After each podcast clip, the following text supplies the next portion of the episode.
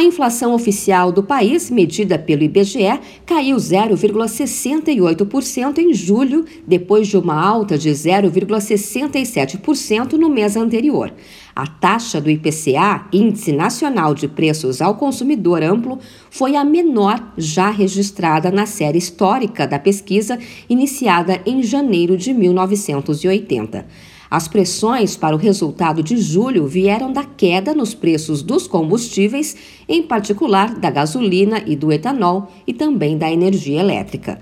O gerente da pesquisa, Pedro Kislanov, lembra que no mês passado os preços da gasolina caíram 15% e do etanol mais de 11%. Vale lembrar, em primeiro lugar, que a gente teve uma redução de 20 centavos no preço médio da gasolina vendida pela Petrobras para as distribuidoras no dia 20 de julho, e além disso, a gente teve a redução do ICMS a partir do dia 23 de junho sobre combustíveis, energia elétrica e comunicações. Kislanov destaca também que a influência influência veio das revisões tarifárias de energia elétrica em 10 distribuidoras espalhadas pelo país, aprovadas pela ANEEL a partir de 13 de julho.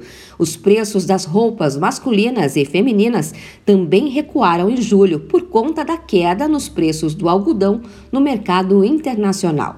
Pedro Kislanov enfatiza que o leite longa-vida, com alta de mais de 25%, continuou como vilão da inflação no mês passado. A alta no preço do leite está relacionada principalmente a dois fatores. Primeiro, a questão da entre-safra, vai mais ou menos aí de março até setembro, outubro, as pastagens estão mais secas, isso contribui para reduzir a oferta do produto no mercado. Além disso, há uma alta de custos ao produtor, por exemplo, o custo de ração animal, né, principalmente soja e milho, e também o custo de alguns insumos como os fertilizantes. A inflação acumulada em 2022 é de 4,77% e nos últimos 12 meses de 10,07%. O INPC, Índice Nacional de Preços ao Consumidor, que mede a inflação para as famílias com renda mensal de até oito salários mínimos, caiu 0,60% em julho. A taxa também foi a menor desde janeiro de 1980. De São Paulo, Luciana Yuri.